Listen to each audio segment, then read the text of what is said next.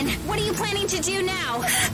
I'm going to stand next to this woman named Yuki Funahara, and I'm going to kill, kill, kill, kill, kill, kill her. Hey, hey, hey, aqui é o Bruno Carvio e hoje, na greia do Bruninho, vamos falar sobre um anime que poucas pessoas viram, que eu tenho certeza que pouca gente viu esse negócio.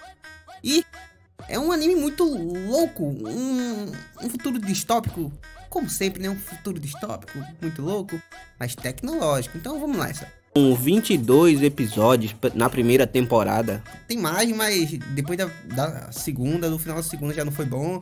Então eu só recomendo a galera que assiste até o segundo, a segunda temporada. Tá bom? Você fecha a conta ali. O estúdio IG Production. Não sei se é Production IG. Ah, dá no mesmo. É em inglês. Em inglês troca esse negócio. Todo mundo sabe disso, né? É, fez uma, essa adaptação de um mangá do mesmo nome. O enredo em si é um enredo igual a outros animes. É, chega alguém novo que vai se desenvolver.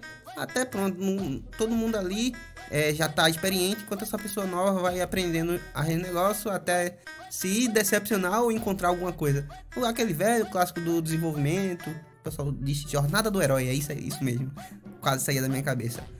É mais ou menos assim. Na primeira temporada, o inspetor Gnosa recebe uma novata, a inspetora Tissino Mori, ela que entrou com altas notas nessa instituição, que entra na organização responsável pela lei do governo daquele Japão futurístico. Um sistema meio cyberpunk, não, é que conta com um sistema, o sistema Sibyl, que é- é um sistema muito louco de controle de criminalidade. Esse sistema civil é ligado numa arma chamada no Dominator. E esse Dominator é uma arma capaz de paralisar ou evaporar o criminoso. E uma peculiaridade dessa arma é que ela verificar se a pessoa é inocente, criminosa ou tá se tornando um criminoso. Rapaz, se apontar isso pro Brasil não vai dar muito certo não. Não vem pra cá com essa arma não. e para ajudar esses inspetores, para que eles não tornem é, que seu emocional não se torne um emocional de um criminoso, ele tem uns tal dos cães que são são cães. Não, eles não matem, mas é, eles são como tipo os Rottweilers são para um dono assim, são para assustar. Eles são criminosos que podem usar as armas, são liberados pelo inspetor para caçar outros criminosos. Né, para que esses inspetores não sejam contaminados com agressividade ou alguma coisa do tipo. O sistema Sibyl é composto por cérebros humanos, onde quando começou, come- pegou os cérebros humanos que não são capazes de expressar sua criminalidade. As pessoas que não são capazes de expressar sua criminalidade são absorvidos pelo sistema Sibyl. E eles são interligados na forma de gerar um supercomputador capaz de identificar as emoções e tudo.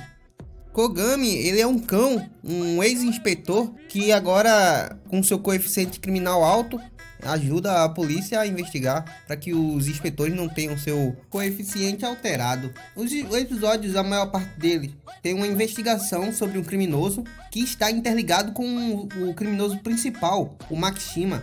Ele não é identificado pelo sistema Sibyl como uma ameaça, mesmo cortando uma garganta de alguém todos os casos que a gente acompanha na primeira temporada, o Makishima ele está envolvido direta ou indiretamente, ou ajudando o criminoso ou sendo beneficiado por alguma ação que o crime possa ocorrer. Então, na primeira tentativa dele, ele vai lá tentar é, revelar o sistema Sibyl. Que o sistema Sibyl são vários cérebros ali é, de seres humanos, é, muito doido, um negócio aquém da, é, da percepção comum, mesmo para aquele anime. E no final, quando o sistema Sibyl meio que bloqueia ele, ele tenta acabar com o alimento lá do, da população. O Kogami, ele pega um dos capacetes que na primeira tentativa contra o sistema Sibyl, ele tava usa, é, fazendo uma gangue usar para que ele não fosse identificado. Agora, é, o, o Kogami consegue escapar do, do sistema lá do Sibyl, da, do Departamento de Segurança do Japão. E vai atrás do Makishima para matar ele. A Tsunomori tenta evitar, é ela que já tá sabendo que o sistema é organizado por cérebros humanos vivos. É, ela sabe de toda a verdade, mas ela não vai contar para que a segurança se mantenha. Nisso, o Kogami vai lá, ele não sabe desse plano maior, né?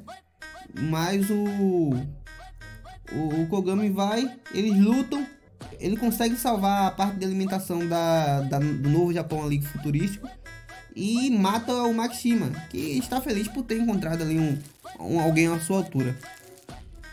Rapaz, eu só fico pensando isso aqui no Brasil. Parado!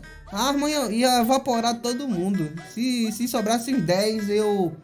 Eu contava sorte. Eu sei que eu acho que eu não sobrevivi, não. Que meu estresse de vez tá assim a níveis astronômicos. Ai, ai. E muito obrigado a todos que escutaram esse podcast até o final. É, cuidado aí com a, o nível de vocês, né? Se vocês não ficam muito estressados para não pipocar ou não, alguém, ou alguém papocar vocês, né? Que estresse hoje em dia papoca você de repente o coração e pum.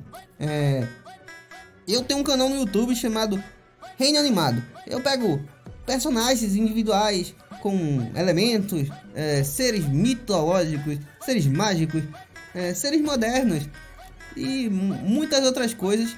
É, vai lá no canal do YouTube Reino Animado e Bruno Carville K-A-R-V-Y-L em todas as redes sociais. Muito obrigado, valeu, fui!